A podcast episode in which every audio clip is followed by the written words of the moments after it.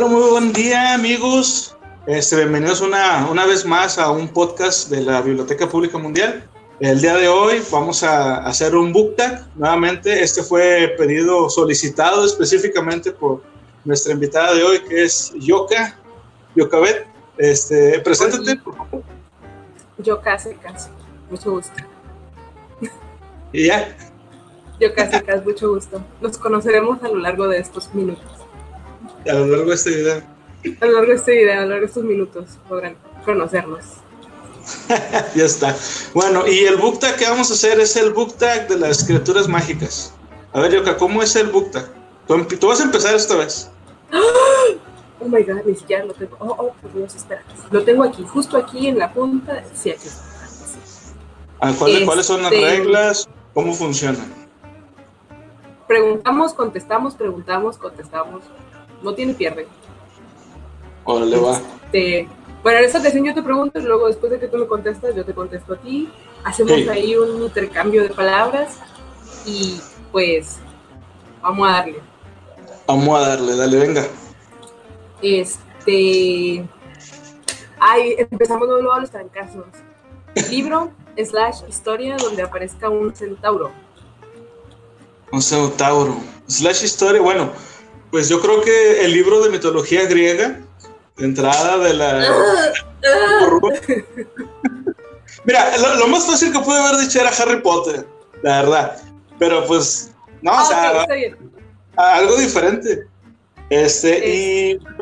Pero yo digo que ese porque, digo, de entrada, pues ahí vemos el, el de donde vinieron. Yo creo, no sé, no he leído algún otro libro donde mencionen a los centauros, este, de, digamos, antes que los, de la mitología griega o en alguna otra cultura, que sí he visto ese tipo de cosas con otros personajes también de literatura fantástica, como por ejemplo los, los goblins. No sé si, si, me habías oído antes que los goblins, al parecer, es una, el, el nombre viene del griego que, y era de una especie como de subcultura que eran los gobelinos. Entonces, eh, ya de ahí va arrastrándose hasta un poco más para acá este, el tipo de personaje, pero el centauro yo nunca lo había escuchado antes. Mm, Pues no, yo creo que es parte de su, de su memorándum, ¿no? De su cultura. Pues mira, yo sí voy a decir Harry Potter. y, y nada más por la sencilla razón de que iba a decir Percy Jackson, pero me vería muy mal porque no he leído Percy Jackson y la verdad las películas pues se me hicieron... Vamos a insultar gente. Este, y, y porque Firenze, el, el centauro que sale en Harry Potter, que no sale en las películas, pero que sí sale en los libros, es de mis personajes favoritos. Siempre le he dicho, si yo fuera un maestro Hogwarts, sería o el maestro de pociones o el maestro de adivinación, porque so high. Entonces, Firenze pues, se convierte en maestro de adivinación, pero de la adivinación chida, no como la de Trelawney. Y está muy padre el personaje que termina siendo un paria de razas. Y Ujú. cómo sobrevive, digo, ahorita que está de moda trend el tema de la discriminación y así. Este, cómo termina Firenze siendo guiño guiño, cómo termina siendo discriminado incluso por la comunidad mágica y por la comunidad de criaturas mágicas. O sea, que ya no es de aquí Ah, ni de allá. Y que ya no lo aceptan en su en su tribu, en su ¿cómo se le llama la- la- al conjunto? ¿Tu manada? Su manada. No sé. Entonces, este Firenze es el centauro ideal. Hey, fíjate, hablando, hablando de ese personaje en particular, ¿por qué crees tú que haya, esta Rowling haya puesto a, a Firenze como un, o sea, de, de- como un maestro de, de la, ¿era astronomía? Era Sí. astrónomo, ¿no? No, perdóname, Astrónomo. astrólogo. Ajá, ¿por qué? ¿De dónde viene eso? Digo, porque todas las referencias que hace Rowling de sus personajes tienen algo que ver con creencias antiguas y eso, pero de él no sé por qué. Pues en algún punto yo creo, digo, en varios libros así que tratan mitología griega, había como destellos de que eran los que se encargaban de leer las estrellas y que, tipo mayas que podían predecir el futuro viendo las estrellas. Este, Digo, no futuro así de "Ah, te vas a morir, sino que predecir eh, estrellas, meteoritos, etcétera, etcétera. Pues acá como para hacerlo más místico le pusieron como presagios y profecías, etcétera. Está muy padre, está muy padre digo, el concepto en sí de, del- de la bestia híbrida, que es un motivo por el cual lo discriminan, está y que tenga ciertos poderes acá místicos, eh, lo pone on top. Y pues que termina viviendo a fin de cuentas como maestro por el resto del tiempo. Sí, no, la verdad fue, fue un, un, personaje bastante interesante que cuando yo también cuando lo leí, yo me que, ¿por qué no metieron esto en la película? Digo, o sea, pudieron haber hecho que fuera un guiño, el, el, el güey que guiño, por atrás. Y más por todo el drama que se viene después. O sea, Firen sale. ¿En, ¿en cuál libro sale Firen? Si no mal recuerdo, era en el tercero. No es que ahorita no me acuerdo bien el nombre. Qué mal me siento, porque el tercero es mi libro favorito. bueno, si es ahí, discúlpenme a todos los que he dicho que es mi libro favorito. Si no, si no es ahí, o sea, Firen se queda. Después, ya ves que le dicen que van a compartir clases él y Triloni. Eh, que después se queda cuando está Umbridge y pues sabemos de la supremacía de raza de Umbridge y que se siente así como bien asqueada cuando está con, con híbridos. Por Dios. No vamos a hacer spoilers para los que no han leído los libros, pero hubiera sido un muy buen personaje en las películas, siendo que el diseño está horrible. El diseño que pusieron de los centauros en la película uno está muy fea, pero bueno, es del 99, no podemos pedir muchas cosas. Es del 99. Ah, la ya, ya estamos viejos. Oye, oye, yo hace poquito vi un meme en Facebook que decía, hola, yo solamente vengo a decirles que están bien viejos. Toy Story 3 salió hace 10 años. Ah. me, quedé así, ¿No es cierto? Toy Story 3 salió el año pasado. No. bueno, así Ay, güey, qué gacho. Ni pedo. Bueno, ahora, ahora, ahora voy yo con la pregunta. Un libro donde aparezca un vampiro. ¡Ay, qué fuerte! Mira, últimamente me he descubierto a mí misma leyendo bastante sobre eso.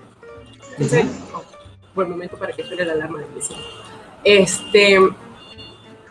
Vaya, me, me, descubrí a mí misma leyendo bastante y viendo cosas. O sea, vi yo mi lista de reproducción de Netflix y fue un ¿En qué momento? Si yo soy Team Lycans, ¿por qué? Pero no, me voy a, no me voy a negar, me gustan. Son criaturas interesantes. Y podría irme con el, con el de siempre para fastidiar gente y decir crepúsculo. pero, pero no, no. Me gusta mucho la concepción de, de, de, de, vampiros que tiene Anita Arroz, Anne Rice. Wow. Y todas, su, todas sus crónicas hablan de ellos, así que cualquiera que agarren de esos, that's good. ¿Neta sí están buenos? Este, mm, tengo ciertos debates con, gente, ¿verdad? Porque a mucha raza no le gustan, pero son libros muy viejos. Vamos a, vamos a empezar por ahí. Son libros ya del siglo pasado o sea, Anita los escribió en los 70 no son cosa nueva, no es como que Crepúsculo sea de... Dude, Crepúsculo es del 2000, antes del 2010, o sea, ya estamos hablando de que ya es un clásico. sí. Nos guste o no. Entonces, sí, claro. Eh, siendo que Anita los escribió desde muy, muy, muy antiguamente, tiene un tipo de, de relatoría muy pesada muy pesada, vamos a empezar por ahí. Entonces, a la gente como que termina no gustándole. Pero si le agarras el saborcillo a su descripción de cosas tipo Tolkien, que la hoja brillaba al sol cuando giraba mientras iba cayendo por el tronco y llegaba al piso con el césped. ¿Haz de cuenta eso? Pero darks. Ajá. Entonces, okay. Mm, bueno, no sé ustedes, yo no lo he leído, no he leído Drácula como para tener la referencia que todos tienen de que es el The King of Vampires. Este, vi la película y sinceramente, pues, mi novio es muy fan, entonces me dijo, no, pues si ves la película, lees el libro, es lo mismo, solo que el final está más chido en la película. Yo dije, pues yo le voy a creer ciegamente porque no he leído Drácula y no pienso hacerlo próximamente. Me gustan mucho más la concepción de los, de los vampiros de Anita Arroz, porque le mete mucho sabor mucha gente los tiene tachados y catalogados como que hay vampiros homosexuales. Pero no. Mm, de hecho, el índice de, homosexualismo que traen esos libros es del 1%, todo lo demás son historias súper míticas. No vamos a hacer spoilers de, de, cómo está toda la trama concentrada, pero, pero te, te fundamenta de dónde vienen y para dónde van. Según ella, así como spoiler mínimo, viene de los dioses más antiguos de los egipcios. Hicieron un pacto con la madre naturaleza y evolucionaron y ahora son los Queen and King de los condenados. Está muy padre. Aparte que el personaje principal, que es al que queremos llegar aquí, que es Lestat. Pues, a todo el mundo nos gusta Lestat, no podemos decir que no. es ese amigo borrachote, buena onda, amiguero, farandulero, que trae todo el ruido. A todos nos gusta Lestat. Y Tom Cruise en la película lo ejemplifica perfecto, divino. Overpoint. Entonces, no puede haber otro. Estoy esperando que cuando salga la serie de las crónicas vampíricas vuelvan a poner a Tom Cruise. Ya lo dije. Espera, espera, ¿serie? Ah, bueno, ya ves que hicieron la película de Interview with the Vampire y luego hicieron Academia de los Condenados y hasta ahí se quedaron las crónicas vampiras. Corríjanme de las gentes que escuchan o lean esto, pero las crónicas vampíricas ya van como en 15 libros o menos, no los he leído todos. Y pues las películas se quedaron en el libro 3, no sé por qué, porque primero es entrevista con el vampiro, después es Lestat de su historia y luego la reina de los condenados, pero se brincaron Lestat y hicieron la reina de los hicieron un mugrero. Entonces Anita dijo, ¿saben qué? Denme mis libros para acá, ustedes ya no tienen derecho sobre nada. Y después dijo, no, ¿saben qué? Siempre sí, quiero hacer unas películas. Pero luego dijeron, no, es que sale muy caro, vamos a hacer unas series, pero luego se hizo más caro y luego le dijeron que no. Y tienen como cinco años buscando quién les quiera hacer el paro para hacer las series pero Anita siempre retrasa todo porque no encuentra al actor ideal para hacer el Estado. Pues bueno, yo creo que como quiera es una forma también de defender el... Este, ah, claro. La señora cuida, yo creo que es de los pocos autores que cuida con todo lo que tiene y con todo el dinero que puede su obra. Se le agradece bastante. Sí, claro. Digo, porque tú lo lees de una forma y, pues quieras que no sé, siempre vas con la idea de que lo que leíste y aunque por más este tonto que sea, tú quieres ver en la pantalla lo que tú te imaginas. Y obviamente, pues, pero quieres de perder algo que se parezca lo suficiente. O que se parezca a Tom Cruise lo suficiente. O que se parezca a Tom Cruise lo suficiente. Lo que pasa es que, mira, por ejemplo, yo, los libros que he leído de, de, de las crónicas antes de haber leído los libros, mentira, antes de haber visto la película, antes de saber que Tom Cruise era, era el ya había leído varios libros, entonces, o sea, fue la representación magnífica así de este es, y nadie más podrá ser.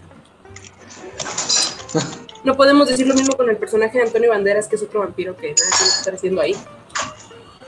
¿Cómo se llamaba ese? Armand. Armand. Qué triste a toda la gente le digo esto y lo voy a decir a toda la gente que me encuentre, que me pregunte, Armand en los libros tiene 16 años, o sea, se quedó en 16 años, a esa edad lo convirtieron. Tiene 16 años, es un morrito así medio andrógino que igual seduce a hombres con mujeres y es pelirrojo. Antonio Banderas nada, que... tenía que estar haciendo ahí. nada, nada. O sea, cuando leí el libro de Armand ya había visto la película y me quedé así de, no manches, yo me imaginaba a Antonio Banderas hasta que me escribieron el físico y yo dije, ¿qué está pasando? ¿Quién es? No, qué mentira. Entonces pues, ya acepté. ¿Qué está pasando? y me impactó mucho. Es muy triste. Bueno, dime tú. Ahora, yo un libro con vampiros. A lo mejor, a lo mejor este te lo estabas imaginando. Soy leyenda. De Richard Matheson. ¿Con Will Smith? Bueno, pero primero, primero fue un libro. no, sabía que era un libro, wow. ¿Qué impacto? ¿Hay vampiros ahí? ¿Hay, vampiros en la película? Un chingo. Mira, les explico. Eh, Igual, sin hacer spoilers ni nada, pero les explico así básicamente. En la película, los que la hayan visto recordarán que dan a entender al principio que todo lo que pasa de los monstruos que salen ahí este, fue por una especie como de crema que ayudaba a curar las heridas o algo así. Este, no sé si te acuerdas del principio de la película que están entrevistando a un dude. Soy la loca de las cremas, no me digas eso. aguas, aguas. Este, oh total, en la película pasa eso, entonces ah, de, una, de cierta forma explicaban gracias a eso este, que a estos monstruos los dañaba la, la, la luz del sol, porque como que la, la, crema les había dejado la piel pues, de un, pues, delicada, digamos, y aparte ellos habían mutado. Este, y todo eso fue nada más una forma de trasladar la idea original que había tenido Richard Matheson, que eran vampiros. Entonces es una obra muy similar a, no, no sé, eh, The Walking Dead, por ejemplo, este, o a, cualquier otra película que veas de, de, zombies, en el sentido en el que es un personaje que es el único que ya queda en todo el mundo, este, y todos los demás, todos, todos son vampiros.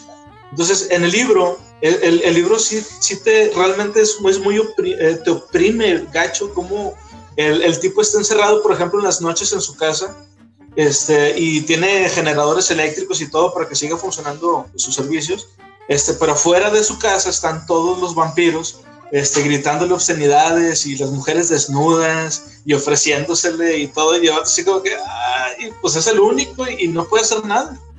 Este, y todas las mañanas cuando salía de su casa, los vampiros habían dejado a algunos cuantos muertos porque entre ellos se peleaban y se bebían la sangre del que mataban, muy al estilo de los orcos.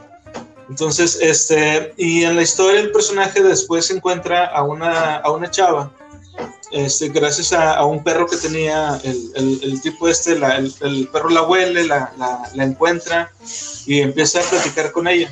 No digo más este, sobre la historia para que los que no lo hayan leído pues lo lean pero les digo, lo que pasó en la película de, de Will Smith, la película como película está muy buena, pero el libro es superior, no nada más porque para empezar hay vampiros y no son esas cosas raras que eran como zombies, sino porque dan una explicación muy interesante de, cómo, de por qué los vampiros son vampiros.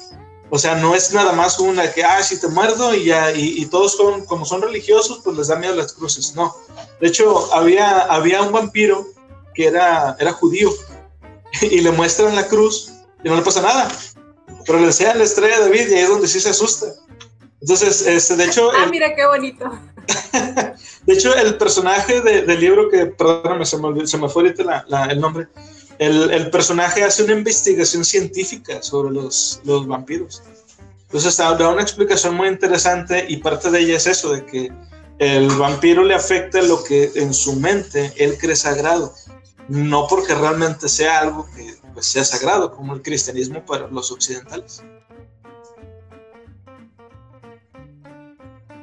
¡Qué impacto! Es como la serie de Drácula que salió hace poquito en Netflix, ¿la viste? Ah, sí, muy buena, muy buena. O sea, al, final ya estaba en un, en un lapsus de, esto está muy filosófico y no le estoy agarrando el hilo, a ver otra vez cuando Van Helsing le dice que, que, en realidad él no le tiene miedo a la cruz, sino a lo que representa que es aceptar la muerte, porque él no, no acepta que, que puede morir, y yo así de... ¡Ah! acá, acá, pensando que Dorian Gray tendría algo que decir al respecto. Pero no sale en esta era de la justicia, entonces... Sí, fíjate que esa serie, a, a mí aunque sí me gustó bastante, yo no entendí una cosa las moscas. ¿Por qué la, la, la mucho, mucho, mucho, de la referencia a las moscas? No, no entendí yo. Mira, aquí necesitamos gente especialista en Drácula y pues yo no soy, así que si alguien sabe, díganos, porque yo no sé. Sí, si no es como mi top de vampiros, así que pues, no, no he investigado. Pero qué así. Yo creo que, por ejemplo, en este, en, las, en el libro original de Drácula y en las películas viejas de, de, Universal, este, la escena esa de donde está Drácula en las escaleras y que se escuchan los lobos y Drácula tenía afinidad con los lobos, era porque él se veía a sí mismo, y aquí a lo mejor ya me estoy alucinando yo, pero él se veía a sí mismo como, sí, como un depredador. Entonces por eso tenía esa, e, e, esa e, empatía con los lobos, pero las moscas, ¿qué pedo? Pues mira, si lo vemos desde un punto muy filosófico y también ya bien avionado, pues también son depredadoras, ¿eh? Pues sí. Pero ya nos fuimos muy lejos del, de la idea general. Si alguien es especialista en ese personaje en específico, díganos sus impresiones. Bueno. ¿Sigues tú, sigues tú? Sigo yo otra vez, a ver. Dice, un libro donde aparezca un mundo original. Un libro donde aparezca un mundo original. Das. ¿Como un libro fantástico o algo así? Yo tengo muchos ejemplos por Dios. Y a la verdad no voy a decir ninguno. Sí, a huevo, así pasa. Bueno, mira, este, un libro donde aparezca un mundo original, eh, la saga de Mundo Disco, es un mundo totalmente innovador para mí, desde el punto en el que te dicen un color que no existe y ya te lo estás imaginando. O sea, este es un... es, un libro, es un mundo fantástico, pues bueno, que es de lo que, un mundo original, este, que agarra muchas cosas de, otras, este, de otras sagas, sobre todo de fantasía, pero también del absurdo de la literatura clásica inclusive. Hay personajes que hacen referencia a Shakespeare, hay personajes que hacen referencia a Hamlet, por ejemplo, o sea, tanto a los autores como a sus propios personajes. Inclusive hay una, este, eh, todo el mundo disco es un compendio enorme de como 35 libros, eh, creo, creo, que son, y a su vez se, se divide en subsagas. Entonces hay una, hay una subsaga que es mi favorita, donde sale un personaje que se llama Cohen el Bárbaro que es un señor que era, era un bárbaro tan exitoso que nunca lo mataron y llegó a viejo.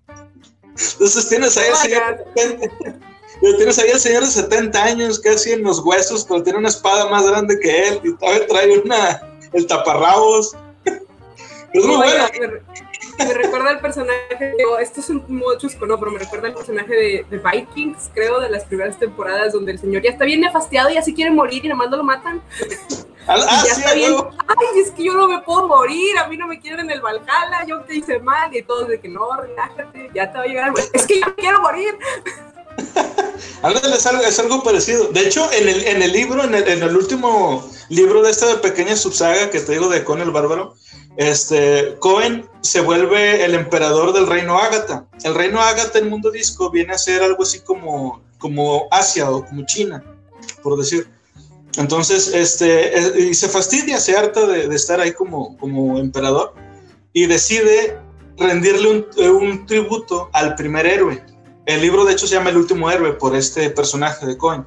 El primer héroe fue, este, según estas historias, fue Prometeo, que le robó el fuego a los dioses. Entonces, lo que hace Cohen es que crea una especie de bomba este, con, toda, con, con pólvora especial de, del reino Agatha este, imagínate como una especie de bomba nuclear. Y se sube a, a, a Cori Celesti. Cori Celesti es la montaña donde viven los dioses, que es como el equivalente al Olimpo. Este, y les lleva la, les lleva la, la bomba. Y le, todos le preguntan, ¿tiene, tiene otro grupo de, de, de, de, bárbaros igual que el que son así viejitos? Se llaman la Horda de Plata. Este, y les, les llevan el, el la bomba. ¿eh? Se esmeró, se, claro que sí. les lleva, les lleva la bomba y dice, oye, pero está muy grande, ¿no? Si este eh, Prometeo nada más se robó una antorcha, y dice, sí, pues vamos a regresar con todo y, con todo y el, o sea, el excedido. Entonces, este, está muy chido el, el, libro, este, todo lo que es el, mundo de, de, la saga de Mundo Disco. Es realmente un mundo muy interesante porque tiene muchas cosas de muchos lados que tú puedes decir, ah, mira, esto lo leí en tal parte. Entonces, vas encontrando detallitos que tú ya conocías y también van mencionando personajes que a lo mejor te, suenan de algo, pero ya preguntas más adelante con alguien y empiezas a buscar esos libros. Entonces, es un libro que habla de libros y eso está muy chido. Bueno, más es un churro y sale. Un churro y sale, a ver cuenta. A ver, ahora tú, un bueno, mundo. Yo voy a elegir Digo, estuve pensando y busqué el nombre porque realmente no me acordaba. Hace, te platicaré una bella historia. Hace algunos años, hace un chorro, como 12, fácil 12. Este, cuando todavía era estudiante y esas cosas, encontré un libro en la Iztaccíhuatl, para los que no son de aquí del norte, tierra de cerros. Este, la Iztaccíhuatl es como que la librería cara de, de aquí, ¿no? sí.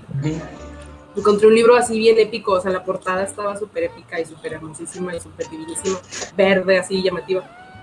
Y el título estaba bien llamativo, decía Los Caballeros de Esmeralda. Así de, mmm, Yoka a los, ¿cuántos años tengo? Yoka a los 16 estaba así de, ¡Ah! ¡Oh! suena bien épico, me lo voy a comprar. Este, nada, 17 años, porque ya estaba en la facultad, entonces mi mamá me daba dinero cada semana y yo guardaba un pedacito, a veces ni comía y así porque quería ese libro carísimo, Pero yo no, en ese entonces yo no estaba muy relacionada con el PDF ni nada de eso. Y aparte no está en PDF, para que me eh, Lo compré, vaya, lo compré. Y era un churro. Pero un churro. O sea. ¿Pero bien, bien hecho o.? Era un, era un churro que se pasaba de bien hecho. Oh. La señora, porque es una, es una señora, la autora, ya van como 13 libros, yo nomás he leído el primero porque están en francés, la señora es canadiense y están todos en francés y varios no se tradujeron al español. Eh, te narra así como que se inventó su propio pueblito, su propio continente, se inventó todo, todo el mundo. Y la señora vivía, vivía en modo medieval en Canadá. En, Canadá. O sea, literal tenía que su, ¿cómo se llamaba? Annie Robillard se llama. No sé si siga viva. Este, hacía sus cenas así con hidromiel y carnes asadas en la mesa medievalmente. O sea, ya estaba en plan, yo soy la señora medieval. Lo voy a vivir. Yo lo voy a vivir. Y tenía un mundito este, eh, que era todo el cliché de cosas medievales que podías tener. Porque, mira, básicamente, no sé si, si, has visto Nanatsu no Taisai. Bueno, sí, sí lo has visto, hemos platicado de eso, de los, de los siete pecados capitales. Oh, sí, haz de cuenta, Haz de cuenta, porque tenía el mundo de las hadas, tenía el mundo de los gigantes, tenía el mundo de los malos, que eran unos bichos, mundo de los humanos, este, así sucesivamente. Entonces estaba muy cotorrón. Fue mi primer acercamiento a ese tipo de cosas eh, medievales de las cuales no he podido salir 12 años después. ¿Ni saldrás? Ni saldré. y el, mundo se llama Enkiriev, me acuerdo, Enkiriev. El libro era pasta dura y si tú lo desplegabas así, abrías todo el mapa y se veía Enkiriev y todo. Se lo regalé a un exnovio. y ahí fue. veces, ahí fue.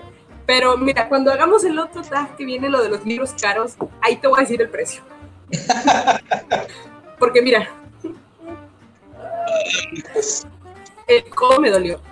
Pero sí, ese estaba muy padre. Y como te digo, yo estaba bien morrilla y era mi primer acercamiento a ese tipo de cosas. Entonces yo estaba asombradísima de que las hadas vivían en flores gigantes, de que los gigantes vivían en cuevas en las montañas. O sea, las montañas no eran montañas, eran las casas de los gigantes este, reclutaban a los jóvenes de los humanos que tuvieran actitudes para la magia y eran así como que la orden para proteger al mundo y por eso eran los caballeros de Esmeralda porque pues en Esmeralda.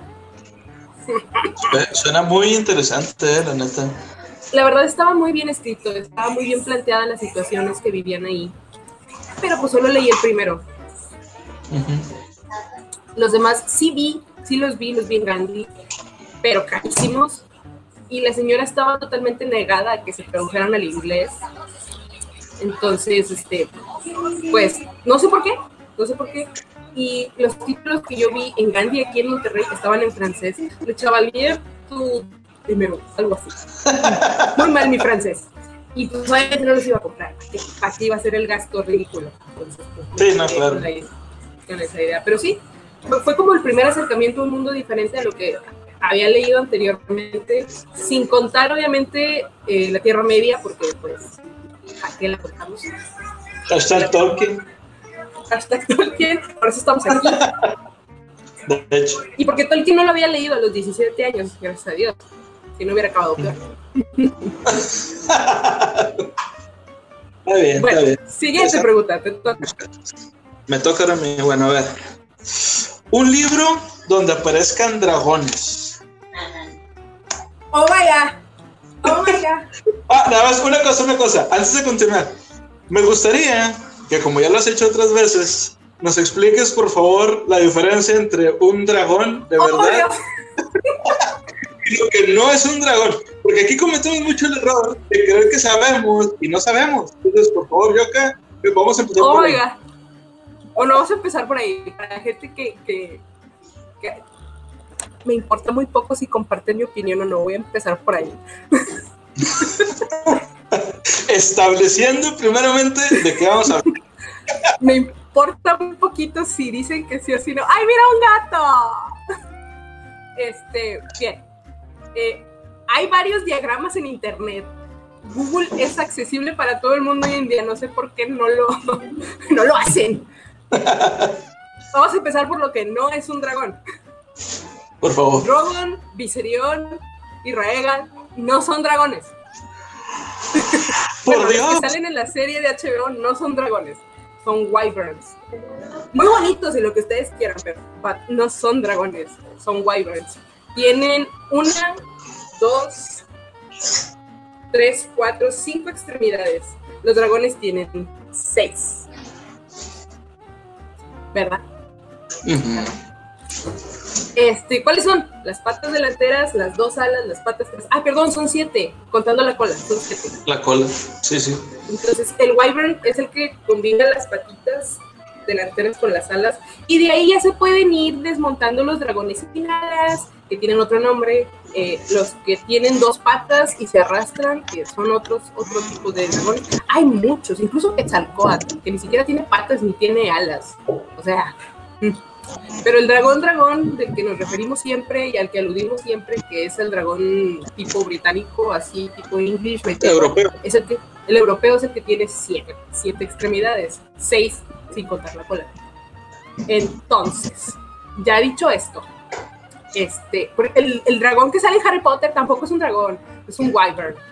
Ni siquiera el colacuerno húngaro, ni nada de esas cosas. Pero bueno, presupuestos. Aquí es donde me empiezo a quejar. Si ustedes vieron la película del Hobbit, ustedes la vieron si la vimos. La primera escena de la película 1 o sea, el An Unexpected Journey, sale un dragón de cuatro patas, dos alas y una cola. Cuando es la primera Ujú. escena donde entra y despochina a Erebor y hace su despapalle, es un dragón, dragón.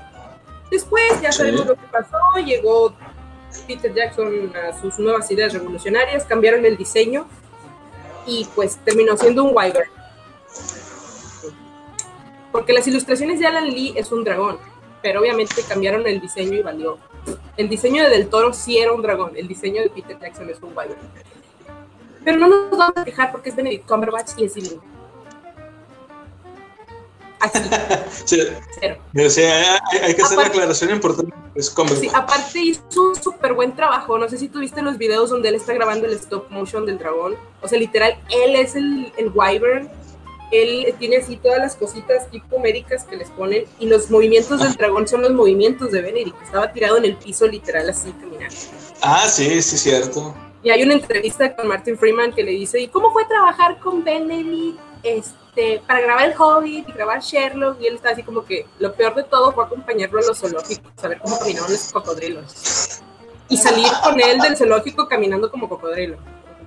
Porque estaba practicando. Mira nomás. O sea, él estaba metidísimo. Entonces, ya di- dicho ya todo esto, ¿verdad? Especificando los dragones, que ya mencioné como tres, pero ninguno de esos era los que quería mencionar. este, después de mi incursión al mundillo medieval épico con Le Chevalier du Emerald, ahí lo vamos a dejar. Este, mm, me pegó, me pegó, pero así de cincel en la cabeza lo de los dragones. Entonces, yo quería más y quería todo y quería saberlo todo y sabía que eso no iba a pasar nunca. Entonces, eh, pedí de Navidad porque en mi casa hacemos intercambio y tengo 10 años consecutivos pidiendo libros. Pedí de Navidad los libros de Eragon. Eh, no sé si tú los has leído. No, pero sí sé cuáles son. Nada más he visto la primera película y yo sé que es un mugrero. Que nada que ver ¡Malísima! ¡Malísima! ¡Horrible! Bueno, ya, dicho esto, que está horrible. Y aparte el eslogan que tiene de venta está súper horrible. Atrás de la caja de la película, porque yo la tenía porque era muy, muy joven y no sabía de la vida, decía, para llenar el vacío que dejaron Peter Jackson y tus hobbits. Y yo estaba así, de, ¿cuál vacío? ¿De qué me está hablando? ¿Cuál vacío? ¿Qué le pasa?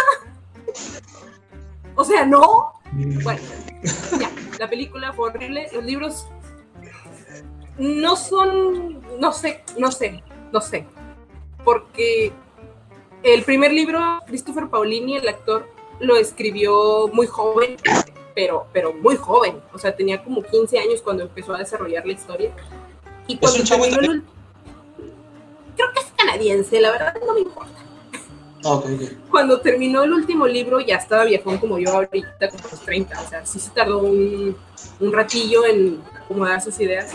Pero todo el mundillo que se armó con los dragones lo disfruté tanto y lo disfruto tanto que hay que lo vuelvo a releer y que hay que, que, que, me, que alguien me llegue a platicar de eso me emociona, me emociona. El personaje draconiano principal que sale ahí, que es Zafira, un dragón de siete extremidades, claro que sí. Este, está súper padre, súper bien fundamentado. Y nunca, nunca, o sea, no hay personaje vivo, vamos a decirlo vivo, no vamos a decir ser humano, vivo con el que más me identifique que con Zafira. Porque en los libros es un personaje más, habla, piensa, se emociona, todo, todo, todo, todo. O sea, tú puedes sentir al, dragoncito ahí hablando. Y obviamente es una dragona, es dragón femenino. Y el personaje, cómo lo construyeron desde que empieza hasta que termina, haz de cuenta que soy yo. o sea, es Yoka en azul. Está, muy padre. O sea, cómo va evolucionando y cómo va aceptando que es la última dragona que queda en este cochino mundo. Mira, ya voy a llorar. No, no, no, no. Está muy padre. Tengo así bien marcada una escena donde se le cae una escama y dura como un mes viendo el hoyo así de, es que soy fea. Me falta una escama. Soy fea. O sea, ya nadie me va a querer en la vida. No me toque, soy fea. Se, se intensea bien gacho porque se le cayó una escama y supuestamente en ese mundo pues las escamas de los dragones son diamantes o, rubíes o dependiendo del color del, dragón es la piedra preciosa. Entonces como Zafira, pues el color zafiro así tornasol, como que se me cayó un diamante, ya, ya soy fea, ya, nadie me, pero no, no, me merezco, ya, no, no me veas. O sea, ese tipo de dramas que hago yo, Ajá. haz de cuenta la dragona. Y pues toda la historia de Dragon se centra en los dragones que ya se murieron todos, que no están muertos muchos, que uno que uno Es divino, es divino, es mi favorito. Ok, ahí los tengo, de hecho, para leerlos los tengo en, en ebook y en PDF desde hace un buen, pero de verdad no les quería dar la oportunidad hasta hace poco que vi un video de, de un, otro chavo, no me acuerdo cómo se llama ahorita, este, que habla de, de libros también. El, ah, ya me acordé, se llama El Geek Furioso de la Literatura. Es un, chavo español. Este. Pura prevención. si tienen chance, les recomiendo que vean de perder uno o dos videos. Lo que está chido es que este señor, este, el español este que les digo, es un chavo, pero ya le digo este, habla de libros que son más bien populares, o sea, no, no hace clásico acá, señor, con, con lentes y hoy vamos a hablar de los clásicos. Ándale, o sea, no es de hecho, el, vato cuenta muchos chistes, hace muchas gracias, cita mucho ciertos fragmentos de, los libros. De los libros. Todo de, de, este de, Ay, se me fue. Bueno, de la obra de Christopher Paulini. este, de Aragón. De Aragón. Este, él, aparte de que hablaba mucho de, los citas del libro y todo, algo que dijo, y, y dijo, quiero que se quede bien claro no hay una película de Eragon. Oye, pero no hay película de Eragon. No existe, es mentira. Fue tu Porque dice, los papás. Ajá, dice, no le hace justicia. Honestamente, no, es una película de Eragon, más que del nombre. no existe. Digo, tenía muy buenos actores, tenía, tenía todo para ganar, tenía todo para, para salir victoriosa, pero... Mm, mm, mm. Mira, sale Jeremy Irons That's my crush. Desde hace mucho, desde que lo vi en la máscara de hierro, fue mi crush señorial de viejito. Y yo estaba bien emocionada porque ¡ay, sale Claro que cuando leí los libros de Eragon, cada vez que salía el personaje de Jeremy Irons, yo veía a Jeremy ahí en el libro en mi cabeza. claro, huevo. Suficiente para mí. Pero de ahí en fuera no, nada, nada. Digo, eh, ese también es un mundillo muy bien construido. De hecho, de Christopher Paulini tengo todos los libros porque me emocioné. Y tengo una enciclopedia especial de Eragon para los que, para los que leen los libros. Después llego yo con mi libro, enciclopedia en especial, y se los presto. Porque estaba muy infantil. La, la, pasta es dura porque soy rica. Pero hace alusión a las escamas de Zafira. O sea, es como si tú, tú agarraras un libro con, con piel de dragón y luego tiene como que unos paneles de que, donde así se ve las escamas de Zafira y es un bill foamy con relieve, o sea, está, está muy didáctico, está muy padre. Interactivo. Este, está muy interactivo, pero te explica todo. O sea, por ejemplo, en la película de, de, de Aragón, en, el fanfic, en el fanfic ese que hicieron película, este, eh, no salen los enanos, que yo creo que es de las razas más pesadas de toda la saga. Esos enanos, mira, los de Tolkien están aquí y los de Eragon están acá. Digo, los enanos siempre van a ser mi raza favorita en cualquiera de las sagas que me encuentre, pero esos enanos, esos en específico, están, están bien hardcore, están hardcore. una de las cosas que más me acuerdo es que en las manos, aquí en los nudillos, se hacían operaciones mutilatorias en las que se quitaban esta parte de hueso y se ponía en hierro para la hora de agarrarse a los trancazos, mira, ganaba el que mejor tuviera aquí aditamentos. Unos se ponían picos, otros se ponían hierro, otros se ponían cosas. Mm, mm. Y, y, tenían una cosa bien emocionante. Cuando un enano caía en un, en un delito así súper, súper over high, eh, todo el clan de ese enano, que eran, son como 12, todo el clan eran parias, no nada más el enano todo el clan. Todo el clan chupaba faros. Y todos los demás clanes les hacían la ley del hielo. No existes. No tienes voz, no tienes voto, no existes para nada. Ni comercio, ni ventas, ni te vamos a hablar para las guerras. Nada, no existes. ¡No puede ser! Está muy hay una escena, hay una escena en los libros donde le hacen eso a un clan. Y yo estaba así de. ¡No! ¡No! me descontrolé, lo admito, me descontrolé. Pero está muy padre, está muy, muy padre. De los uruks, los orcos que salen ahí, que son los urukais, los enanos, pues obviamente se, se, interpreta como la raza enana, no como los de Tolkien, que son elfos, humanos, enanos y hobbits, sino aquí son como que elfos, humanos, enanos y uruks. Los enanos sí son chitos. Eh, esas cosas cazaban uruks para quitarles los cuernos y hacerse arcos y hacerse armas. O sea, estaban muy elevados. Y son matriarcas. Ah, son matriarcas. Ahí las que parten el pan son las enanas. Tienen un nombre en específico, porque igual se hizo su glosario el tipo. Y si la, la, la, matriarca, la chiva del clan, decía que no se hacía nada, no se hacía nada. Así el jefe del clan dije, no se hace, camarada, no se hace. ¿Por qué? Porque ellas eran las que controlaban, ellas eran las que controlaban la, el comercio, el dinero, eh, los partos, los entrenamientos, ellas controlaban todo. Los enanos nomás era como que el figurín de que sí, somos políticos. Está muy padre. O sea, la construcción de las sociedades que hizo Christopher Paulini para los, los todas las razas, no nada más los enanos, está muy padre. Y obviamente es de mis razas favoritas. Sí, no, yo creo que la de muchos, la verdad, en realidad. Nada tiene que ver con los dragones esto. ¿Cuál es tu dragón favorito? bueno, mi dragón favorito, más que nada es por, es por sentimiento, es por oh, sentimentalismo.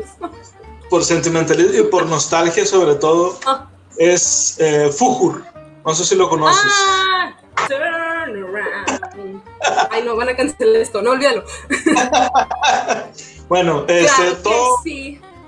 La, mayoría de las personas lo conocemos, lo, conocemos. De hecho, yo lo conocí así también como Falco.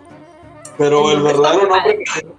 Sí, también está muy chido. Este, pero se llama Es el dragón que sale en la, en la novela de Michael End, que se llama La historia interminable. Que no es la historia sin fin. La historia interminable. Sí, sí, definitivamente. Digo, yo niña pensaba que era un perro, Después me enteré que era un dragón. Y ya después de que ves el diagrama de los dragones que dije al principio, dices, a huevo, es un dragón. Claro que sí. Sí. Bueno, aquí para los que, no sepan, para los que no sepan de lo que estamos hablando y por qué Yoka dice que, parece que para ella era un perro, lo que pasa es que es un dragón chino. O sea, no es un, no es un dragón occidental, digamos, no es un dragón europeo. De entrada no Es un dragón oriental. es un dragón, pues bueno, es un dragón asiático, es un dragón de la suerte. Él se presenta a sí mismo como un dragón de la suerte. Entonces, este, los que hayan visto, por ejemplo, Dragon Ball, cómo tiene la cabeza este, este Shenlong, no es como un dragón como lo conocemos nosotros realmente. O sea, es, sí tiene como de cocodrilo, pero tiene más como que bolas aquí así en la, parte de arriba, en la parte de abajo. Y en la película y, este, en, en, el libro también, tiene el cuerpo más bien cubierto como de, de, una fina capa de pelo. Entonces, por eso pareciera de repente como que... Parece de repente como que tiene un aspecto más de perro. Pero de hecho también explican que ese aspecto que él tiene es para que se vea más amigable. De hecho, tú lo ves en la película y la verdad te, encariñas nada más de verlo. Siempre quiero hacer un montaje de, de Falcor volando y yo arriba así. es mi sueño. Está muy chido. Ah, y, un detalle que, que, a mí me gustó mucho de este libro, este, no sé si, si alguien este, que esté en otro país, que tenga o que haya tenido la oportunidad de leer el libro, me desmienta o me lo confirme. Se supone que ese libro, la edición en español, es el único que en cada inicio o cada, cada capítulo empieza con una letra del abecedario y está en orden. O sea, el primer capítulo empieza con A. ¿Sí es cierto? Sí, yo lo, yo lo tenía, lo regalé hace poco, pero sí, sí, sí empieza con una letra del abecedario y los colores, dependiendo de si es Bastian o es Atreyu, sí cambian. Ah, ah, sí, eso es otro, porque el, el autor, el, libro está escrito en dos colores y el autor utiliza un color para lo que está pasando en el mundo real y otro color para lo que pasa dentro del libro. Entonces, y, y, esto, eh, hay un personaje en el libro, este, yo creo que es después de la mitad, es una bruja que tiene los ojos de cada color, uno de cada color. Sí, es verdad. Ah, ¿No te acordabas? No, es verdad. Entonces, se supone que esta bruja de alguna forma tenía la capacidad de ver ambos mundos.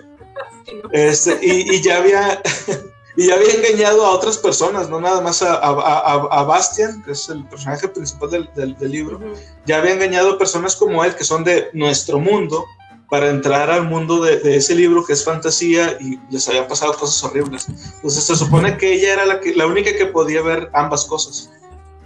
Em, sí, sí, sí, sí. Yo ese libro de la historia sin fin compré en una barata de Walmart, me costó como 50 pesos. Fueron los mejores 50 pesos invertidos de mi vida.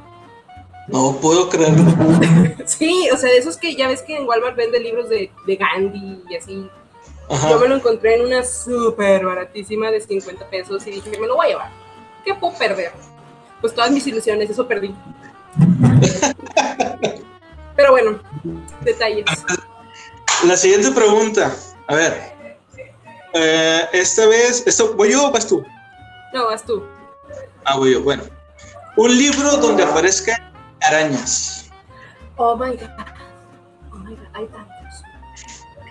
Pero mira, los únicos que se me vienen a la mente en este momento pues son los de siempre, así que para cortar este lapsus, porque pienso pasarle este, este, esta plática a un amigo y le dan fobia a las arañas, solamente diré, no sé si decir uno, bueno, voy a decir Harry Potter para que tú puedas decir el otro.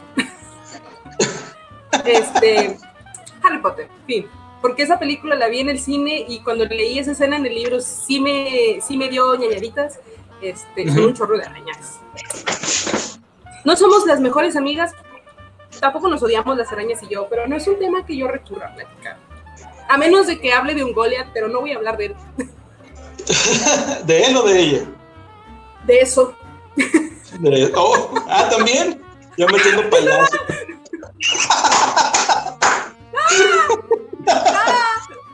Oye, mira, que igual y podría yo aquí avionarme y decir, pues eso o Pennywise, igual y era un Goliath. O un vástago de un Goliath. I don't know. Yo, siempre he dicho desde que leí este It hace, que será como cuatro meses, que para mí Pennywise era un Bogart.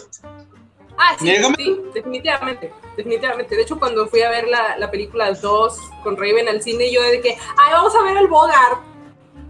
Y yo me hice con cara de, qué rara eres. Ahora, pero fíjate, y eso está bien interesante, ahorita que, que hablamos de eso, de, de, de, de eso y de, los Bogart.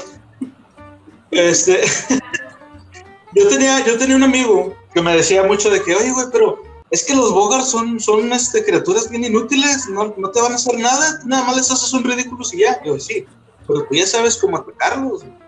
Dice, pero ¿dónde has visto que un Bogart haga algo? en It. Chinga, ¿cómo? Ya le empecé a explicar.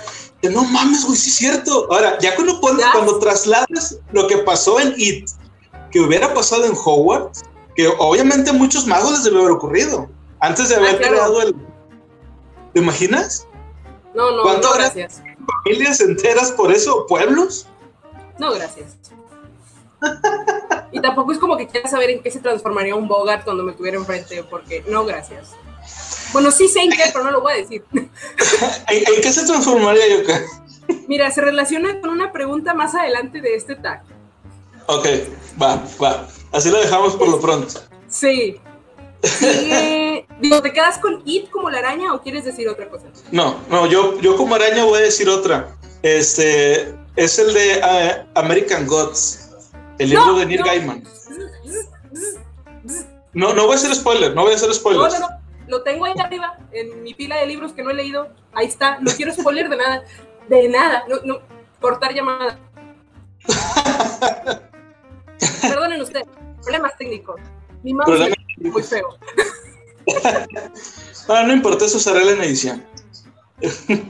Sí. Me decías. American Gods. vamos a hacerle como lo hicimos con Harry Potter. No, no, no hablemos mucho, pero yo nada más diré. Araña, no me quedo con la de eso, me quedo con la que salió en, en American Gods. Más que nada porque lejos de ser un personaje que te asuste o que te dé miedo, es un personaje muy importante para la cultura este, de, de, donde salió. Ya ves que, digo, oh. ¿has visto la serie o has visto algunos capítulos de la serie? Nada, nada, cero.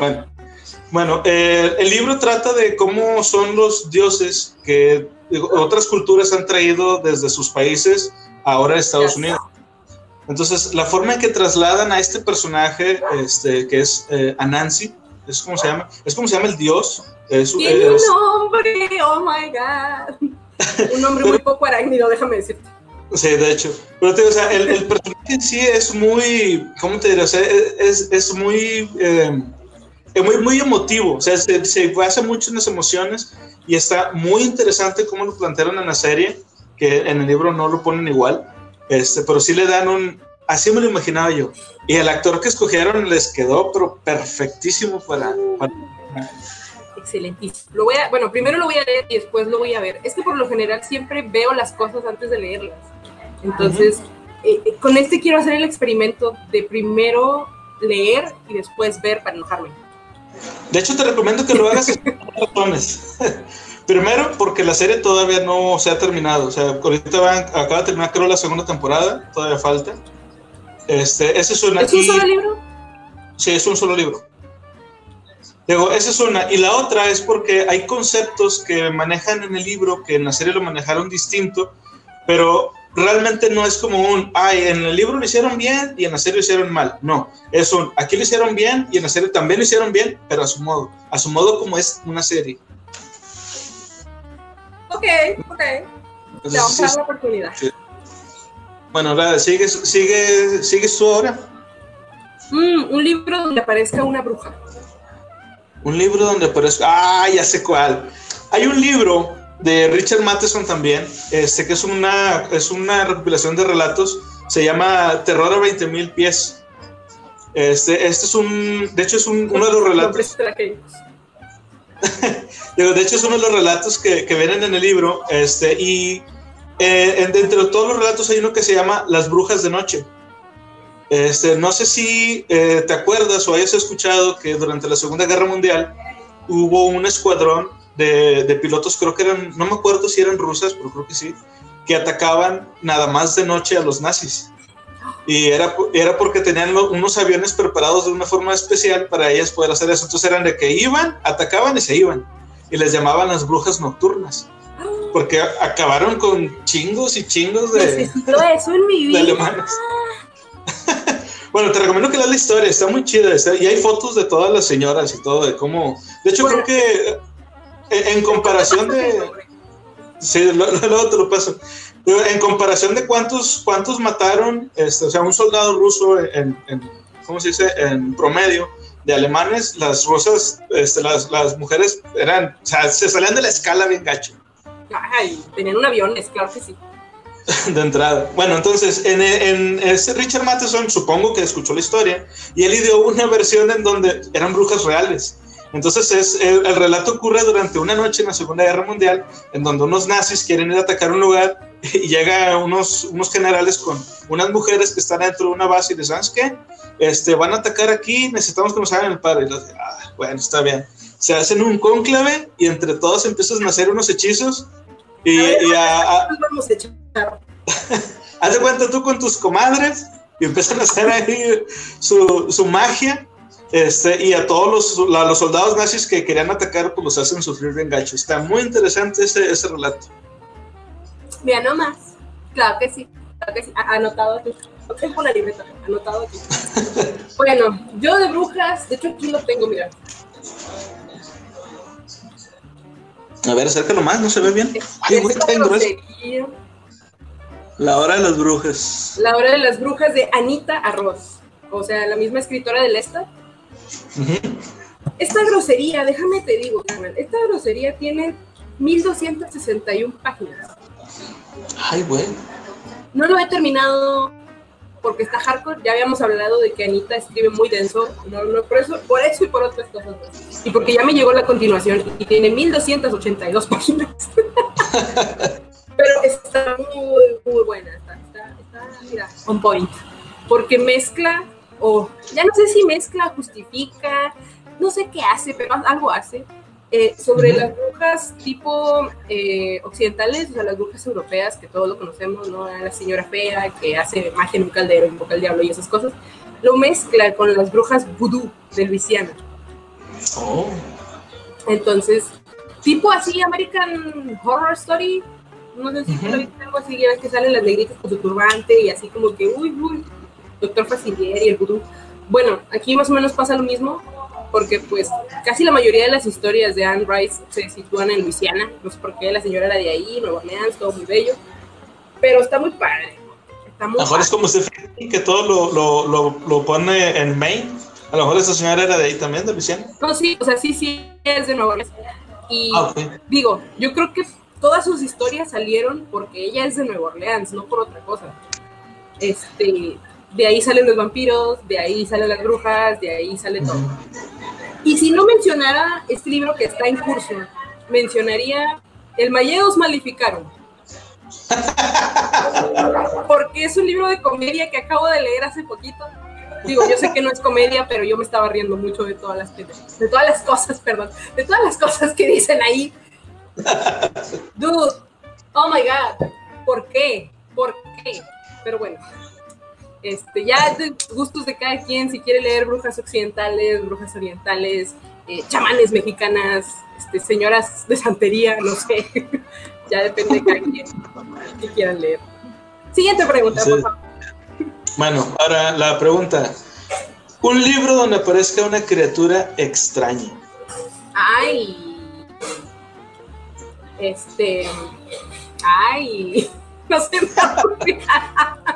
Espera, espera. No, no se me ocurre nada. ¿No? Diré criatura extraña por. Lo que pasa es que no se te ocurre nada porque para ti una criatura extraña, o lo que para alguien más era una criatura extraña, para ti ya es como que un familiar. ya los conoces. Ya, ya, ya aquí estamos en el té. La verdad no se me ocurre nada. Tomaré cualquier, usaré mi carta como comodín de cualquier libro porque en cualquier libro sale un personaje extraño y el ser humano cuenta como cosa rara. Así que, pues. Te la valgo, te la valgo. bueno, yo. Yo, un, libro con una criatura extraña, yo creo que sería el libro de ¿Quién anda ahí? Es un libro de terror escrito por ahí de los 40 más o menos. Este, no, no, perdóname, era como por ahí de los entre 50 y 60 aproximadamente. Acaba de terminar la Segunda Guerra Mundial. Este, los americanos, los norteamericanos estaban con todo el miedo de, de los rusos y este, un gran escritor que se llama Joseph Campbell escribió este, ¿Quién anda ahí? Que es de, de la historia de que agarraron como base para escribirla, digo, para la película esta de, ay, ¿cómo se llamaba? La cosa del otro mundo. ¿No has visto esa película? Soy millennial, güey, no sé de eso. bueno, la historia va así. Este, unos, eh, hay unos científicos que están en el, en el Polo Norte, este, están en un, en unos laboratorios ahí haciendo unos, unos experimentos y eh, cae un ovni. Entonces estos güeyes van y buscan a ver qué había pasado, qué era, y encuentran que había un alienígena. Este, y se lo traen. La cuestión aquí es que el alienígena es un cambiaformas. Realmente nunca sabemos cuál era la, cuál era la verdadera forma del, del, alien.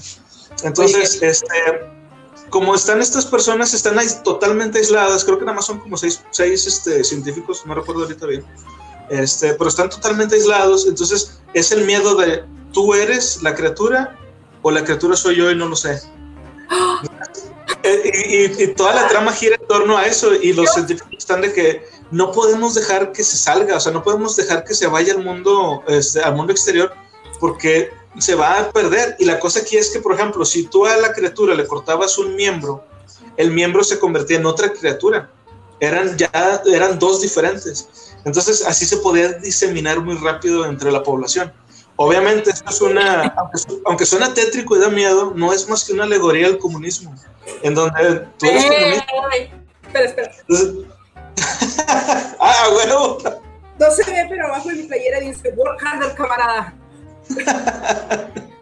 Ay, Dios. Entonces está muy chido porque hay, de esa época hay muchos textos, hay muchos libros que manejan una, o sea, esta paranoia del, del tú serás comunista, seré yo, este, o sea, está muy, loco, pero sí, o sea, es un, es un, producto de su época, realmente. Muy bueno. Bueno, a ver, ¿qué sigue? Este, un libro donde aparezca un mago. Y no, vale Harry Potter. Este, ¿Qué, qué, qué chafa? A ver, este. Digo, yo creo que es la única, es la última pregunta donde podría, donde podría contestar Tolkien. Y como no la he usado mi otra barajita comodín, diré Tolkien, pero voy a usar a Radagast. Ah, buenísimo, buenísimo. Radagast, porque toda la gente le gusta Gandalf. Yo, si no me conocen, que soy muy fan de Saruman porque estamos a favor del, del futuro industrial. Pero, este, la verdad, la verdad, Radagast desde que leí El Hobbit, eh, desde que vi la película me gustó mucho, a pesar de que tenía un poco de pájaro en el pelo. Eh, la verdad, es mi, es mi top. Digo, en el libro yo sé que no había como mucha interacción con Radagast y te quedas como en un... ¿Qué hace? ¿Qué vende? ¿Qué tiene? ¿O qué? Pero en la película lo aprovecharon muy bien, a pesar de que no soy fan de la trilogía en película del Hobbit. Me encantó su escena épica de, pero son lobos de Bundabar y estos son conejos de Roscoe. Y el vaso es cholamocha en sus conejitos. Yo desde entonces quiero un trineo jalado por liebres. sí, claro. No, y aparte también que el, el actor que, que, hizo a Radagast, que no recuerdo su nombre, este fue uno de los, de, de los doctores de Doctor Who. ¿Te acuerdas? Y, y, y, tengo entendido que es de los actores más queridos este, en Inglaterra por ah. interpretar a, a, al Doctor Who. bueno, yo lo amo porque es rara. Aparte que sí, es no. padre, es padre su cotorreo de las hierbitas y los animalitos y digo yo que soy un tronco, literal un tronco, no porque sea muy naturalista, sino porque no entiendo nada de eso este, lo veo y es un chale, yo quisiera ser él. Pero no se puede. Admito que soy más Saruman que otra cosa. Pero todos nos caen Radagast. Claro que sí. Este, sí, sí, digo, voy a mencionar a Radagast y como mención honorífica voy a mencionar a Saruman porque pues otro de mis crushes viejitos siempre fue Christopher Lee y aparte el personaje me gustaba mucho. Me gustaban mucho sí. las películas. Incluso el funny fact de que Christopher quería ser Gandalf y le dijeron, señor, usted no tiene cara de Gandalf, sorry, pero, pero no. Y así de, pero, pero, ¿por qué? Si yo, yo, yo conocí a Tolkien de morrillo, yo, yo estreché su mano, yo tengo que ser Gandalf. Y fue así como, mire, ¿sabe qué? No. ¿Cómo le digo más no? Sí, ¿cómo le explico que no lo vemos en ese papel? Aparte ya estaba bien viejito, no iba a poder con la 60. Este, y me gustó mucho, me, me gusta mucho su interpretación así de, de viejito controversial, súper padre todo. Y que se murió muy fiel a sus convicciones. Sí, no, y, Christopher Lee, digo, desde, también desde hace mucho, él ha sido siempre un actor legendario. Este, ya ves que la hizo eh, eh, en la ah, en las, las, películas clásicas de monstruos hay como que dos épocas que la gente cinéfila este, reconoce que es como que la época de oro, que era cuando estaban en blanco y negro, este, las películas, y luego la época, que todas esas eran las películas de Universal, y luego estaba la época de, este, de plata, que todas las películas que salieron ahí, que también eran las mismas, El Hombre Lobo, Drácula, este, La Momia, pero eran de una... Sí, así, que, que, Christopher Lee era, era Drácula. Y en esa época, este, la compañía que manejaba esas películas se llama Hammer. Este, Y muchos los reconocen por eso, de que son las, las clásicas, ok, las de Universal las de Hammer. Y pues Christopher Lee es como que el único personaje, el único actor chido que salió de ahí, reconocido, importante al menos. Sí, sí, totalmente. Digo, cuando murió, que hicieron todo el memorándum de que fue Drácula, fue el hombre lobo, fue la momia, fue Micro, Microsoft, fue O sea, él era puro pesado. sí. Aparte que tenía su banda de metal y que era el papá de Willy Wonka. Ah, sí, era. era el papá de Willy Wonka. En todo quería meter cuchara. De hecho, o sea, hay muchas películas donde ni siquiera sale más que dos minutos y ¡ah! ¡Christopher Lee! Y ya Como en los Gremlins. ¿Mande? Como en los Gremlins en la 2. Ándale, como los que sale ahí un pedacito y nada más se asoma y ya está Christopher Lee. Y ya, ya por eso la película aumenta como 10 puntos. Pero bueno, dejo como mi mago a Radagast por el día de hoy, porque pues era bien mafufo y tenía poco de pájaro. ya está. Bueno, para mí, este, un libro con un mago, yo creo que sería Rechicero de Terry Pratchett. Este, en el mundo de, en la realidad del mundo disco, los, este, los magos. No en el mundo, en la realidad del mundo. en, la realidad del mundo disco. Sí, Hay que explicar bien este pedo. Bueno, este, todos los octavos hijos de cada persona. ¿Quién tiene ocho hijos? Nadie. Nadie. En la Edad Media. Acuérdate que estamos hablando de un universo basado en la Edad Media. Es como una sátira del séptimo hijo del séptimo hijo del séptimo hijo. Exacto, así es. Solo que aquí es el octavo y lo ponían más difícil porque pues ya nadie tiene ocho hijos, ¿verdad? Bueno, ahora, la cosa aquí es que se supone que si tú tienes, o sea, tu octavo hijo siempre era a huevo, iban a llegar unos magos, se lo iban a llevar a la, a la Universidad Invisible, que es en donde los, los educaban. no, no preguntes mucho, mejor, mejor lo lees, es más fácil que explicarlo. Este, pero bueno, la cosa es que aquí hay un, hubo un mago que se volvió rebelde, entonces se salió de la universidad, hizo su vida normal y él también tuvo a su vez ocho hijos. Entonces, si él es un hechicero y es el octavo hijo y tiene un octavo hijo, el poder se duplica. Entonces ya no es un hechicero, es un rechicero. ¡Ay, Dios este, mío! la, broma funciona.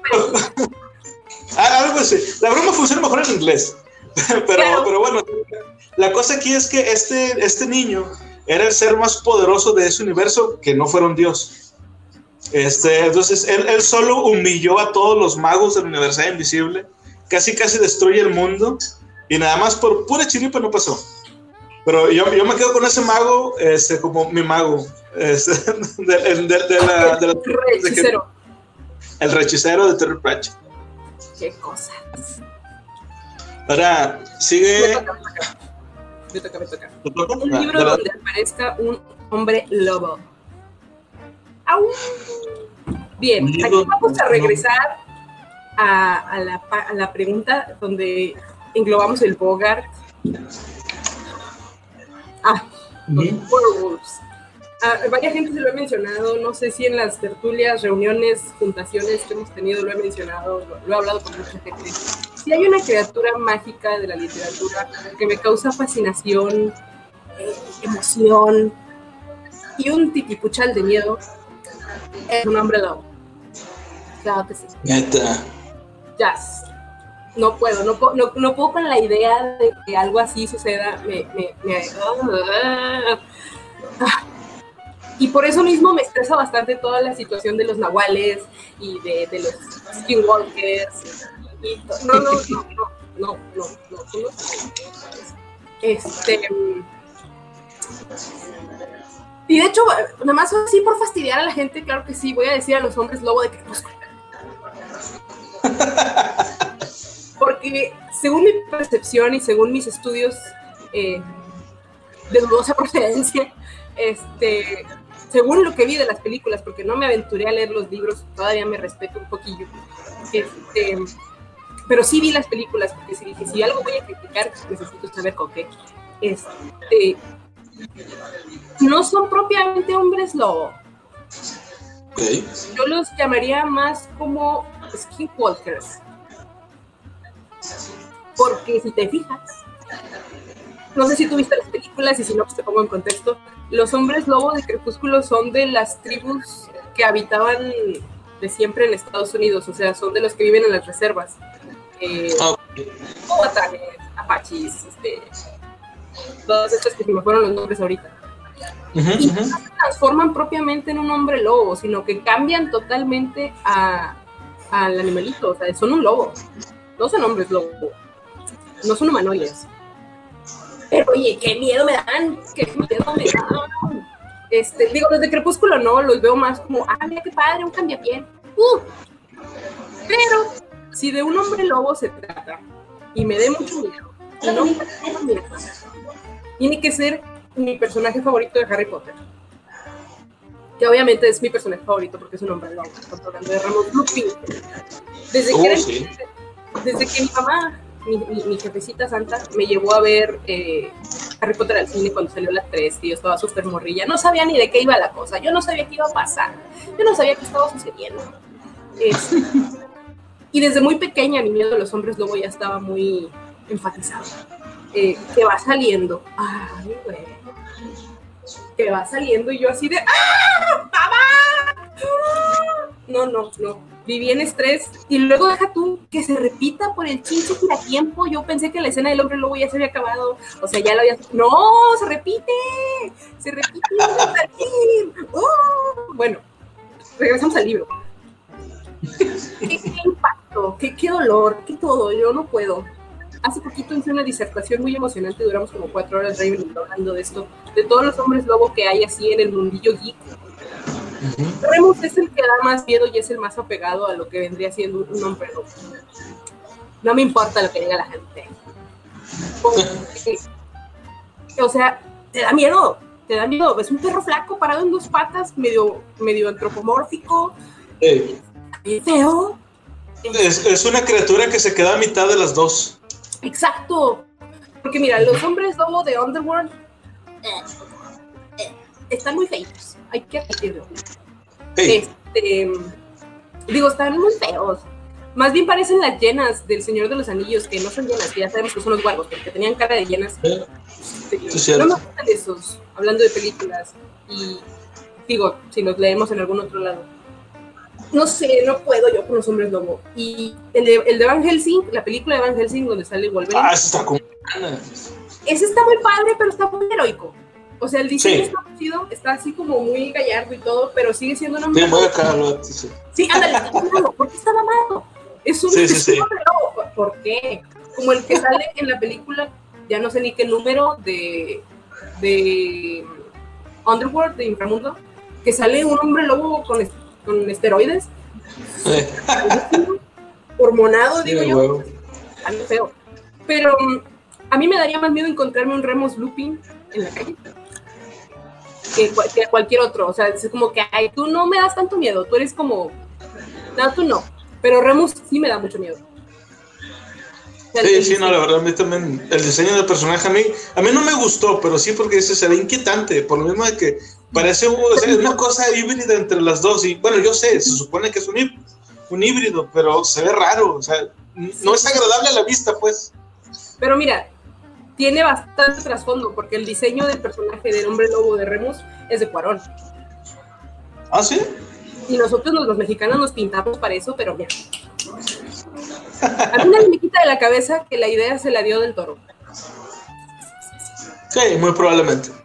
Dentro de los chismes que uno ve en internet, pues Cuarón no quería hacer el, no quería hacer la película estaba así como que, ay, no, esos libros infantiles, bla, bla, bla, y, le platicó a Guillermo del Toro así como que, ay, mira, me invitaron a hacer esta película, pero ya dije que no, y del Toro fue así de, no me vuelvas a hablar hasta que los leas y hagas la película, bye. ¿Qué pedo? Sí, porque él estaba así en plan de, uy, pero es que están bien padres, ¿por qué no los quieres leer? Ay, no, es que son para niños, y léelo. Y ya después de que lo leyó, le, le habló otra vez y le dijo, ya acepté la película, ya la estoy haciendo. Entonces, este, de hecho es la película, el libro más sombría más dark. Es la única, el único libro donde no sale Voldy, o sea, el malo ahí no es Voldemort, el malo es Harry con sus cosas de adolescente y sus problemas internos emocionales. Está muy padre. Está muy sí, la verdad está muy chido. Pero me voy a quedar con los hombres lobo de Crepúsculo. Ya está. Porque no son hombres lobo, porque son skinwalkers de las reservas.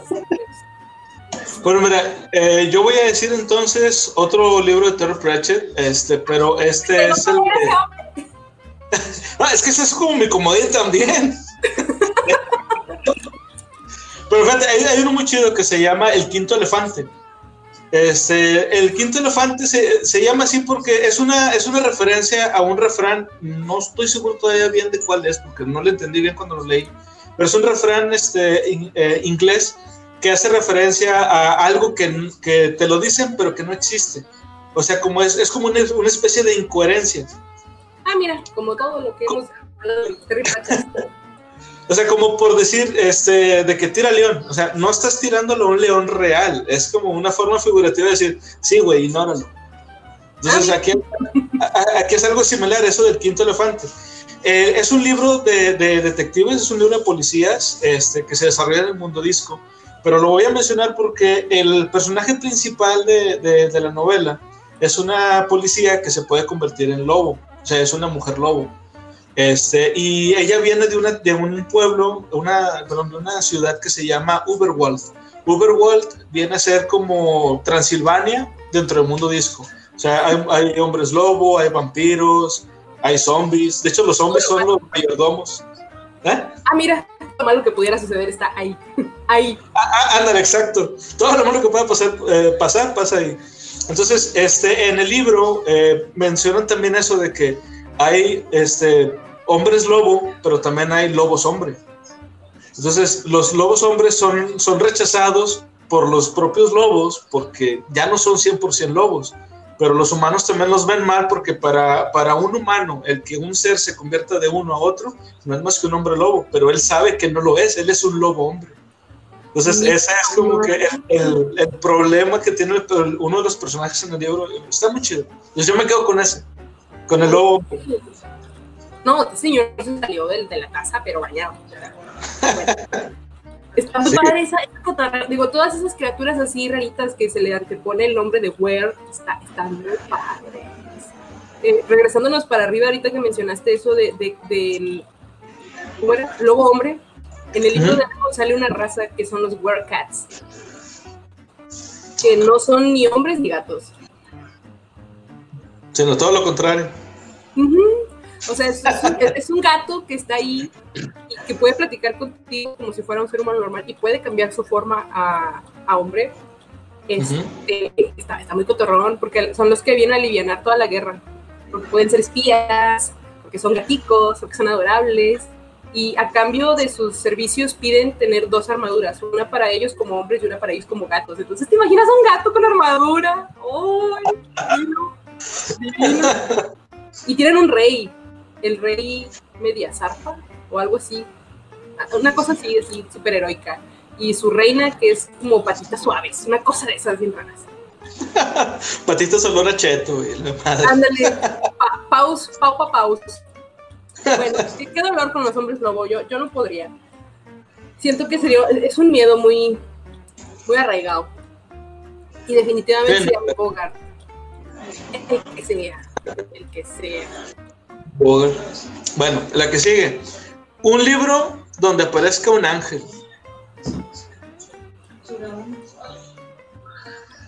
Este.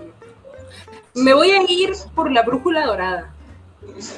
Ok. Bueno, en la brújula dorada no sale ninguno, pero en la trilogía o en la saga de, de las, la materia oscura, el último libro salen varios ángeles que, spoiler a todos, son los malos del cuento. Este, y está, está muy Digo, yo lo leí con bastante, eh, porque ya dije, esto ya se puso bien, muy elevado religiosamente, ya no tanto. Pero salen ahí los ángeles y Megatron o Metatron, no, la verdad no sé, no le puse atención. Ah, no saber, porque yo la verdad estoy bien güey. Yo me quedé con los primeros dos y el tercero fue un... Está muy chido y todo, pero no me está gustando. este, ya, porque soy mala para estas cosas de Los Ángeles, no, no, la verdad no. Mira, me voy a ir, es más, no, ni siquiera con ese, me voy por la Biblia. Ok. Fair enough. porque hay muchos y hay de dónde escoger.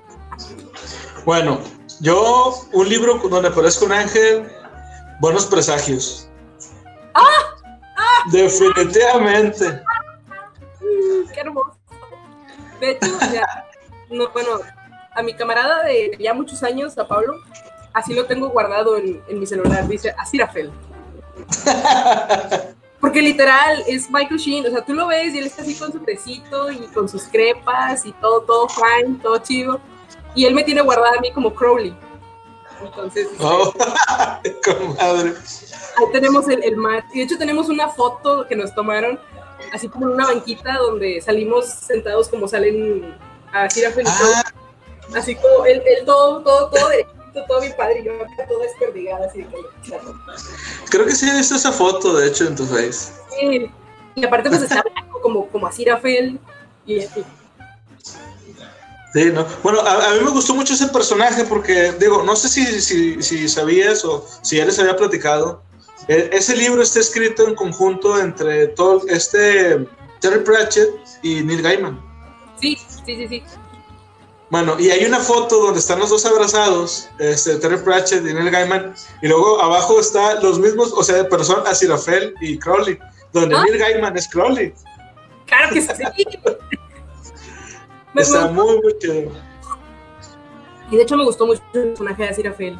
Es como, como todo lo bonito. Y, y funny de hecho hace poquito que estaba viendo, en esta cuarentena he visto tantas pendejadas, tantas cosas en la televisión este, y me puse a ver otra vez las películas de Underworld porque me gusta ver a la actriz en látex.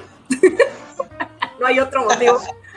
Y, bueno, tú sabrás, la gente sabe, todos saben que, yo hace como un chilipuchal de años, cuando nos empezamos a juntar en Fans Monterrey, Dios tenga en este, todos decíamos que Raven se parecía a, a Lucian. Ah, sí. Entonces yo estaba así, ¡ah, Y tengo una foto así donde le estoy diciendo, ¡ah, Que después, pues ya, no terminó nuestra historia. No sabía, no había hecho el match, no había hecho la alusión de que Lucian es Michael Sheen y es Aziraphale. O sea, yo me quedé así Do Y luego después me enteré que era el Aro o no sé cómo se pronuncia en inglés, pero es uno de los personajes de los Volturi de Crepúsculo, y yo así de qué versátil. Me quedo con Lucian, pero qué versátil. Entonces, pues yo, yo, creo que por ahí venía mi gusto por, por el actor, Más que nada. Ah, bien. la pregunta que sigue es: un libro donde aparezca un demonio. Vamos a decir buenos presagios. Ya no vale, ya no vale la Biblia. Pero hay ya no vale. Este, ay, qué complicado. ya no puedo recitar. Aquí también sale uno. Este, Oye, no, qué difícil. Bueno, primero tú en lo que yo pienso. Bueno, eh, yo en realidad no he leído un libro donde tal cual venga un demonio, pero sí he leído así como que referencias de... Eh, ¿Cómo se llamaban esos libros de las... Eh, o sea, donde hacer un compendio de, de, todas las criaturas que había, este, de demonios, y, ah, pues de, de libros de demonología. Uh -huh. Este, y hablaban de un demonio que a mí me caga y yo creo que a todos nos sigue afectando todavía, que es Titibilus, que es el demonio que hacía que los monjes cuando estaban transcribiendo la Biblia tuvieran errores ortográficos. ¿Es neta que eso existe? Sí, se llama Titibilus. Qué feo nombre. ¿Y cuánto que está mal escrito? Ah, claro que sí. Mira, ahorita que grabemos esto lo voy a buscar. Este. Porque pues sí. Eh, yo creo que. Oh, ya sé, ya sé. Voy a elegir. Eh... Ay, ¿cómo se llama? Bueno, voy a elegir el personaje y ya ahorita que mi cerebro funcione para ver de dónde salió. Mefistófeles.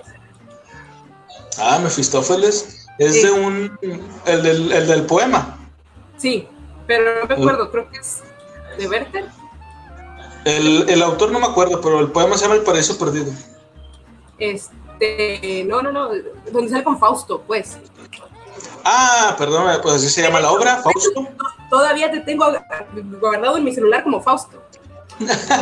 Sí, es de Goethe. Sí, sí, sí, sí. Ándale. Él, uh -huh. mi maestra de literatura, maestra, si estás escuchando eso, lo voy a decir correctamente. El de Goethe. Goethe. el de Goethe. Este, Perdone usted. De hecho, tengo elegancia, por favor. De hecho, tengo, tengo, digo, yo no puedo tener gatos en mi casa porque mi mamá es alérgica. Eh, yo no me llevo bien con los gatos, pero siempre quiero tener un gato y que uno se llame Mefistófeles y el otro se llame Virginia. Uh. Así viendo a la gente, juzgando a la gente. juzgando a la gente, güey. Me quedaré con Mefisto porque, pues, este, no se me ocurre otra cosa. Lo único que se me viene a la mente es el de, de, de este señor que hace Ángeles y Demonios. Uh -huh. Ni siquiera Dan, Dan Brown. No podemos hablar de Me quedo con Mephisto. Mephisto y Titibilus. Está bien, está bien. Titibilus, ¿qué es eso? Ay, la última pregunta dice: Un libro en donde la magia se le llame de otra manera. Ahí esto solamente fue escalando en dificultad, ¿sabes? Sí, bien cabrón. Ay, güey. Un libro donde la magia se llama de otra manera. Mm. Mira, hay un. Mira, yo, yo tengo uno, pero no sé si contaría realmente tal cual como. A estas alturas nada va a contar y ya se nos acabaron las ideas. sí, ya fue mucho. Este. En, dentro del, del, del, mundo fantástico que ha creado eh, Stephen King, que todo va por ahí de lo de la Torre Oscura, este, a, a, los poderes que de repente tienen las personas les llaman el resplandor. Entonces tú resplandeces, eh, que eso viene a ser como que tu magia. Entonces ese contaría como magia con otro nombre. Claro que sí, porque es el mismo ejemplo que voy a dar yo, pero con otra saga. Bueno, esto lo mencionó Jodres en el episodio pasado de este cotorreo, que es igual la materia oscura de la brújula dorada, que en realidad no se llama brújula dorada, se llama las luces del norte.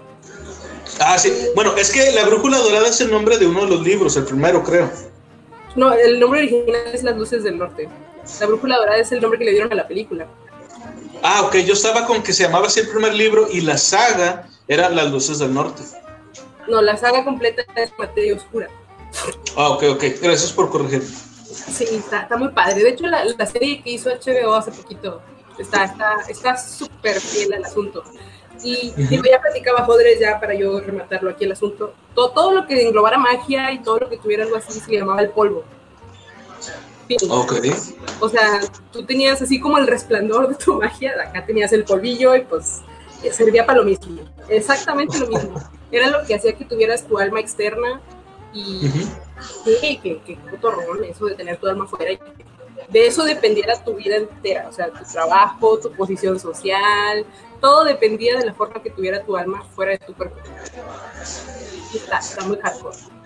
Por ejemplo, los que su demonio o su alma externa eh, fuera un animal marino, pues no se podían alejar del mar porque se morían.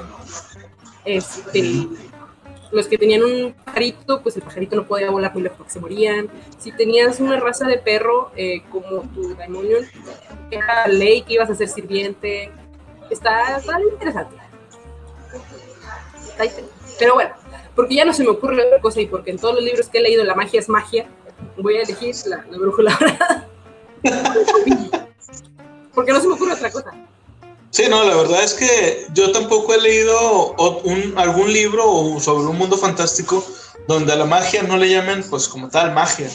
Es que yo creo que la palabra magia es, es una forma generalizada de llamarle algo que a, un poder nada más. Algo que no, es, no es natural. Ajá. Entonces, o sea, es... Sí, sí, sí, digo, porque pues ya ves también lo, que dicen de que creo que fue Arthur C. Clarke que dijo de que cuando la tecnología es tan avanzada ya no es, es indistinguible de la magia. Entonces podríamos decir que la tecnología también es magia. O brujería. O brujería. En el caso da igual. Para el caso es lo mismo. Pues bueno, ahí quedó entonces ya el. Ah, ¿me ibas a decir? Dime, dime. No, no, qué fuerte. Yo ah, quedé sin ideas. Ah. Bueno, pues ya aquí ya quedó entonces el, book tag de las criaturas mágicas. Muchas gracias, Yoka, por acompañarnos el día de hoy. Este, al rato vamos a subir esto, ya sea, lo vamos a subir a Facebook, a la, página de Biblioteca Pública Mundial. La gente que los que no estén inscritos, por favor, este, suscríbanse. Eh, recuerden que también esto lo estamos subiendo a diferentes plataformas de podcast. Estamos en Spotify, estamos en iBox, este, y bueno, muchas más. Ya no le voy a pues, No me toques. Bueno, como te decía al principio también de, de, la grabación, Yoka, si quieres hacer promoción de algo, este, algún evento donde participes o algo así.